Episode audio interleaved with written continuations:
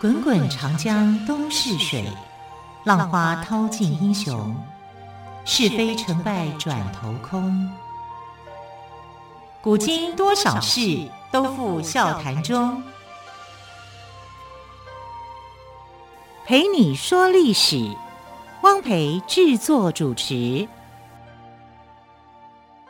欢迎朋友们收听今天的《陪你说历史》节目，我是汪培。同样再次为朋友们邀请到历史专栏作家于远炫老师，老师好。主持人好，听众朋友大家好。老师，我们节目开播以来哦，很少谈到北魏，我对这个朝代很好奇。听说北魏有个传奇人物叫做冯太后，她到底是一个什么样的人呢？呃，她是一个了不起的 ，女性我要你要跟我说，她是一个女 人。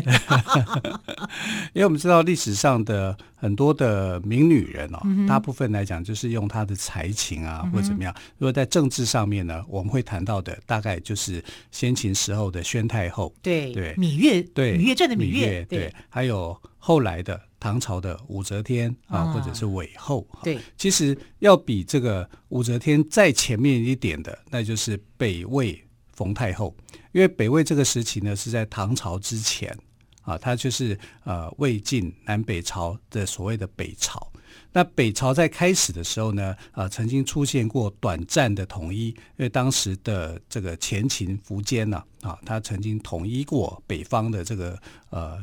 整个国家，因为北方呢五胡乱华以后呢，啊建立了十六个政权，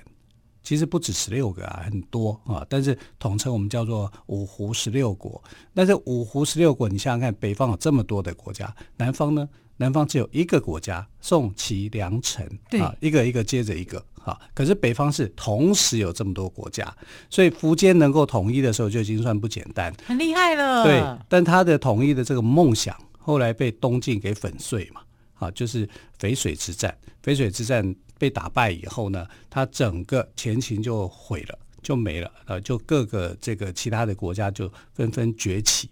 那一直到什么时候呢？到了北魏太武帝的时候，哈、就是拓跋焘，这是鲜卑族的拓跋鲜卑，拓是跋匈奴鲜卑截第枪的鲜对卑那吗？个时期，对哦，鲜卑，鲜卑其实很强盛，在那个时候很强盛啊，他就啊开始另外一个呃，把北方国家来做一个统一。那在这个统一的过程里面呢，难免就会发生征战嘛。啊，所以呃，冯太后是在这个时间点里面啊，就是跟她的身世是有关联的，因为她是皇族出身的。她是哪个皇族呢？她是五胡十六国里面的北燕北燕对呐，，这燕国哦很奇怪，就是很多国家都喜欢用燕当国号，所以光是燕就有好多个燕，有前燕，有后燕，有西燕，有北 我的燕。天哪，反正东西南北都有了。对对对，你看那个慕容复不就是对呀后燕吗？对呀不对？好，所以你可以想想看，就是心心念念要复国，哎对对对，就是那个时期哈，燕国。那这个北燕呢，最后一个皇帝哈，就是这个呃冯太后的父亲。哎，因为怎么样呢？他被打败了，被拓跋氏，哎就是刚刚所讲到的北魏太武帝拓跋焘，他就去征讨哈，要这些国家投降，因为他要统一嘛。啊，所以呃，他的祖父呢，啊，叫做呃拓呃冯弘，冯弘对，冯太后的祖父叫冯弘，这弘是宝盖弘。那他就被打败，被打败以后呢，他就跑哪里去？跑到高句丽啊，就是现在的北韩这一带啊。那他高很冷哎、很冷啊，可是你得你得逃啊，因为他是靠近东北方嘛啊，然后就被打败了。打败以后呢，这个呃太武帝就一直追追追追追，追到那里的时候，高句丽人害怕害怕了以后呢，就把他的祖父给杀了。啊，高句丽人把他给杀了，啊杀了以后呢，那他的爸爸还有他们这个家族的人呢，通通被抓，被抓了。被抓了以后呢，等于是投降嘛，啊，你投降了以后呢，呃，这个他对他的父亲啊还算是好，就给他了一个官位，啊，他的父亲叫冯朗。那冯朗这个人呢，后来就被牵连，因为他的家族里面呢，很多人就想反抗嘛，反抗北魏，然后就密谋造反。可是这个密谋造反跟冯朗是没有关系的，冯朗不想好，可是你就被牵连了，所以被牵连以后呢，他就被杀了。被杀了以后，冯太后那时候还不叫冯太后，她还只是一个呃小孩子，五岁左右而已，她就变罪犯了。那你是罪犯，年纪又那么小，你的命运是怎么样？男的被杀，女的就送到宫中去当女奴，所以她这时候的身份呢，就跟她的这个家眷就就去当女奴了。啊，可是她当女奴啊，跟一般人会有点不一样是，她上头有人照顾。那为什么哦呢、有人罩着就对了？对对，因为为什么会这样？因为冯朗有个妹妹，好，冯朗这个妹妹呢很漂亮，好，所以她就嫁给了这个太武帝，哈、哦那啊当当然不一样啦。就当她的左昭仪了，哈、左右昭仪，左昭仪就变成是她的妃嫔了。换句话说，这个冯太后小的时候有姑妈在罩着她，对，那当然不一样啦。，啊对，然后旁边又有一个常太后，这个常太后呢又很喜欢这个小女孩，好，五岁而已嘛，当然多就是可爱呀、小公主。对，人见人爱。对她不一定是小公主哈，因为已经变女奴了，怎么可能会有我的这个意身思是份？说，就我们现在来讲，真的像像一个可爱的小公主啦。对，但是她很可爱啊，所以姑妈就特别照照顾她嘛。嗯啊，然后宫里面其他的呃太后啊，看她年纪很小啊，就也觉得她特别可爱，所以她五岁进来以后呢，其实她是可以受到比较好的照顾跟学习的。呃那、也因为姑妈的关系罩着她，所以呢，她十一岁的时候啊就被啊封为叫贵人啊，贵人是一个妃嫔的名称。十一岁被封为贵人。对对对我，们还在念小学， 是啊。就当贵人了吗？ 可是她的生理结构应该开始有哦变化了。我们也是贵人，啊我对们跪对在地上擦地板的。那她十一岁就当了贵人，嗯哼也就变成了妃嫔了。对了，啦那她的 呃也是啊像给他一个慰藉啦。对，但她是真的嫁人嗯哈、嫁给皇帝哈、那这个皇帝叫做文成皇帝，好，文成皇帝的名字叫做拓跋浚。这或英俊的俊吗？不是是一个三点水哈、啊再一个睿智的睿哈、这个字。啊哦，这个字念对，对对这个字拓念跋念浚俊。那拓跋浚当了呃这个皇帝以后啊，也喜欢这个小女孩，就把她立为皇后。所以你知道她就像是突然变皇后了。当然是一段时间。你看，嗯哼十一岁变成贵人嘛，对对不对？那当然是。那她为什么会当皇后啊？史书上没有很明显的去说她，但是我认为这里面推敲起来，一定是她的姑妈从旁边这个推波助澜。哎，对，推他啊对不一对把，对对，一定是这个样子的哈，所以就呃，她就在十五岁那一年呢，就当上了皇皇后。后十五岁哦，国中生的年纪哦，对嗯对不对，国中刚毕业而已，人家、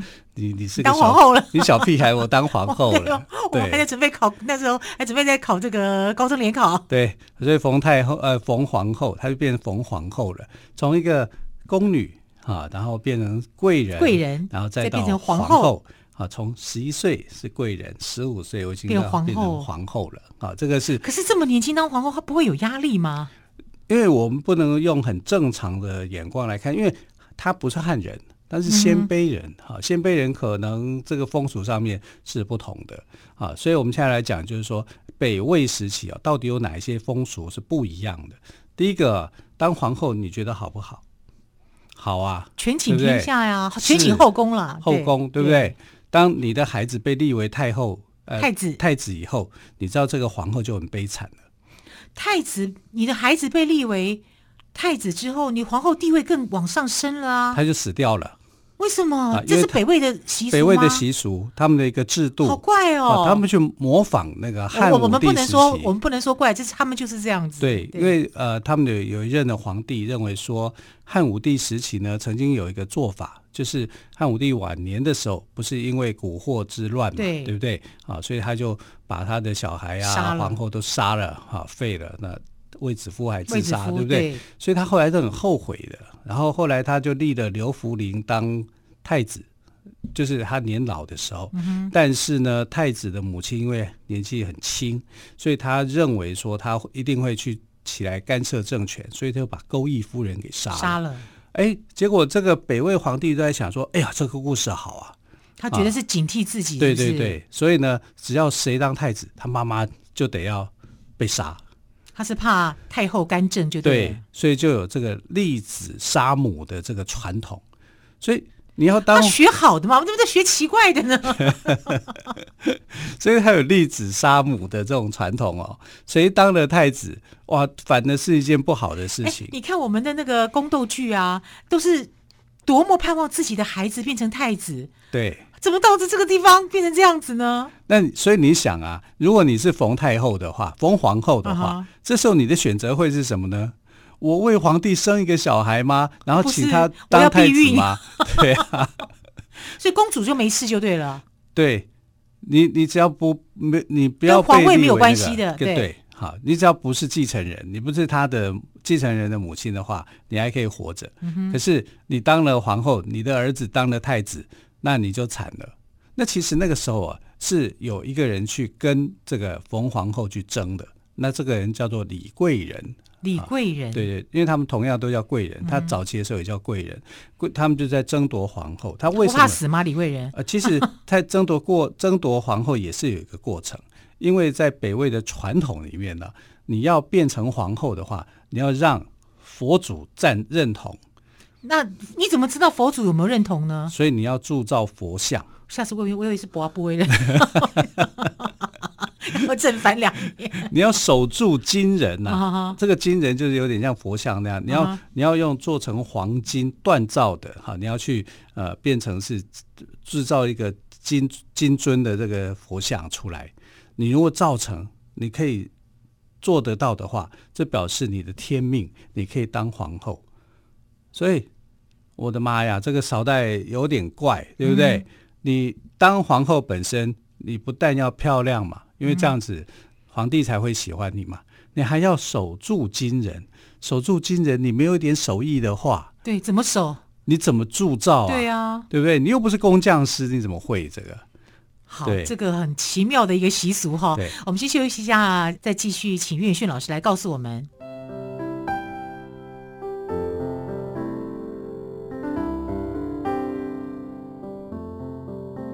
听见台北的声音，拥有颗热情的心，有爱与梦想的电台，台北广播 FM 九三点一。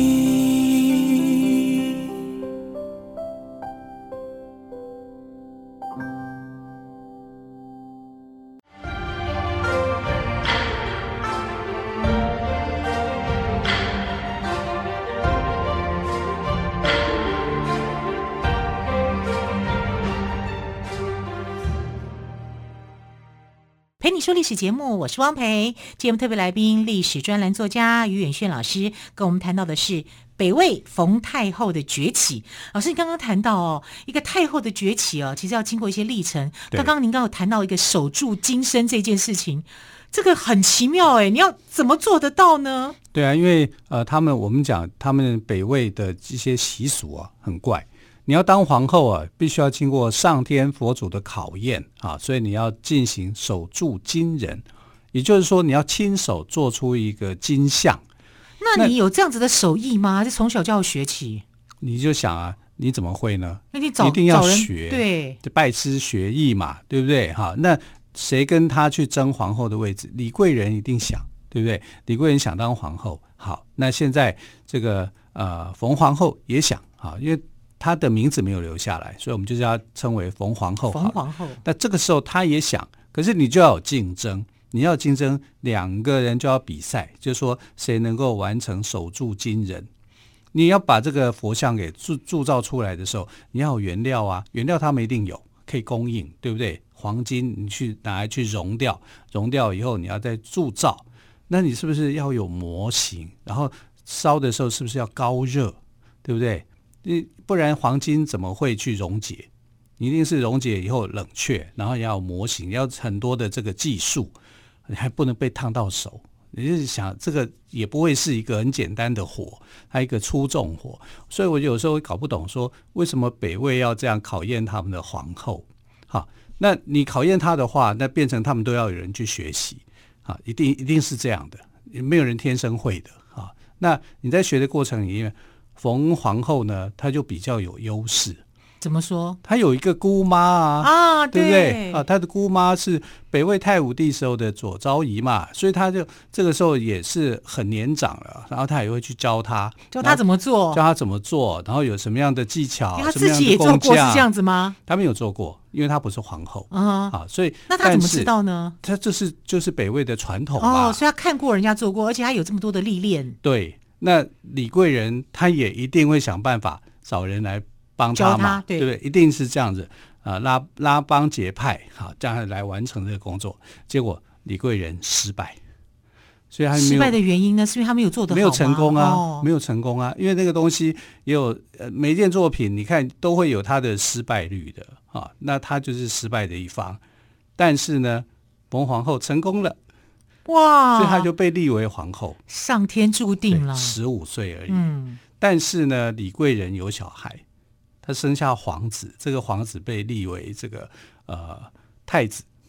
那被李立贵为太人子怎么办？就是得死、啊。对呀他们因为他另外一个传统叫做立子杀母啊。对，对，所以冯皇后根本不想有小孩，或者是有小孩也不想当成为是这个被立为太太子子，因为这样的话他会没哎，命。那这样子，这个冯皇后很幸运呢，就是。李李贵人有小孩就被立为太子，死的是李贵人。对那冯皇后是给冯皇后来当，是，所以呢，但是那个太子就不是他的孩子。对啊。对可是因为也因为虽然不是他的太子，是感觉上是有点遗憾了，对不是他的儿子有点遗憾。对。但是呢，他不会因为他的孩子而没有命啊。是啊，好，那这个孩子呢叫做拓跋宏，这个宏啊是公司宏哦，左左边这个，因为他们左边是弓箭的弓，，对，因为你知道思呢嗯是冯皇后知识思的的思孙子叫做、也叫拓跋宏，那、啊，是宝盖宝盖宏，红。所以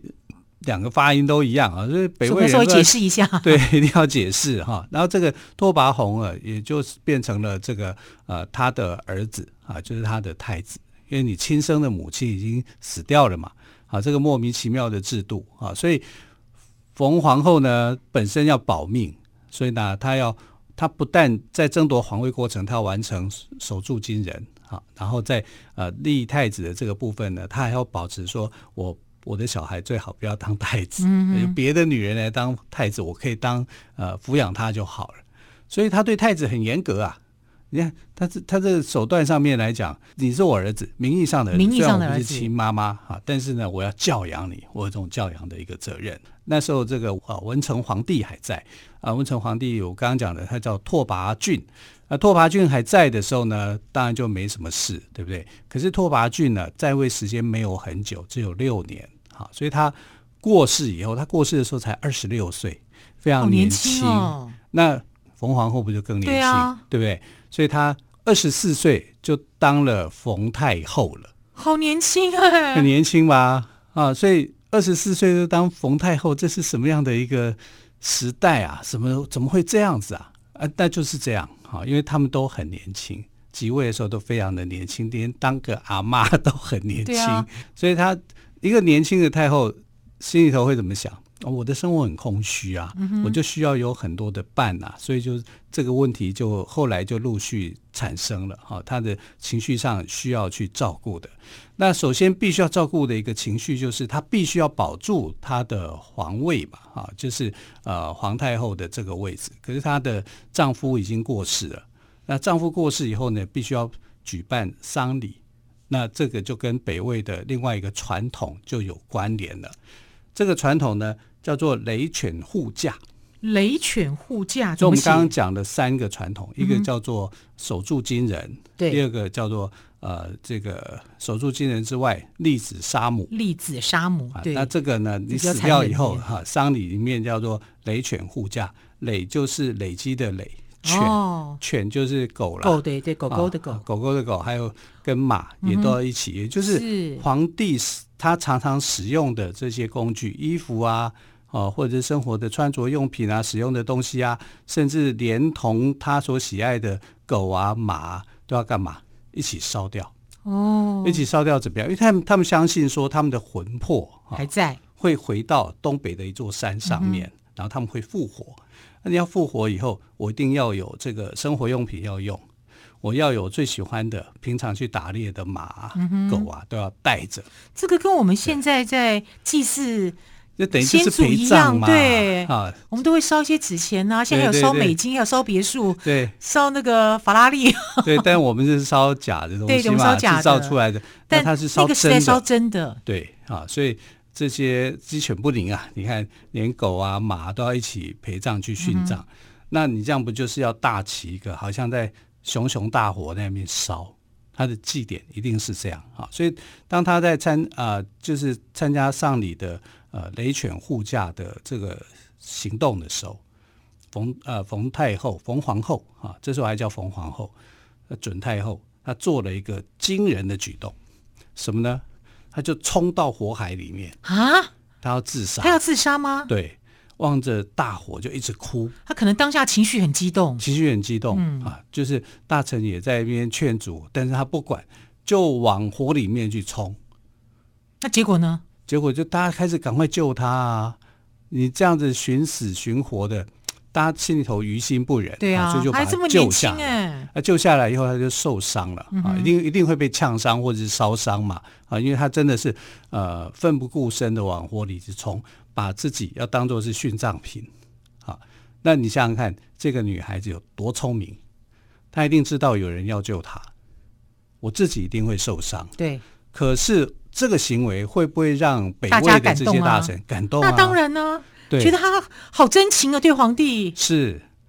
啊，所以你就算是演出这一出戏，你也也演成得功很了好，对所以他就成功的在这个雷犬护驾的行动当中受到了大臣的支敬持重对跟支持，啊，因为你这样你才能够去做管理啊，所以他是非常聪明的，从小时候就很聪明，知道怎么样啊利用。姑妈，当然他也知道说姑妈对他是有帮助的，好，所以从一路从贵人从皇后到太后啊，都一路的都能够稳定下来啊。至少在这一这一步里面，她是做得很好的。想想看，这个女生不过就二十四岁，她的决断能力多强啊！但就马上就奋不顾身的我觉得这有时候是一种天赋哎、一种天赋啊、对，可能从女性的角度来解读。要是我是没勇气往火堆里面去跑的，对，这个勇气很，我不知道说是勇气可嘉啦，但是对至少他敢，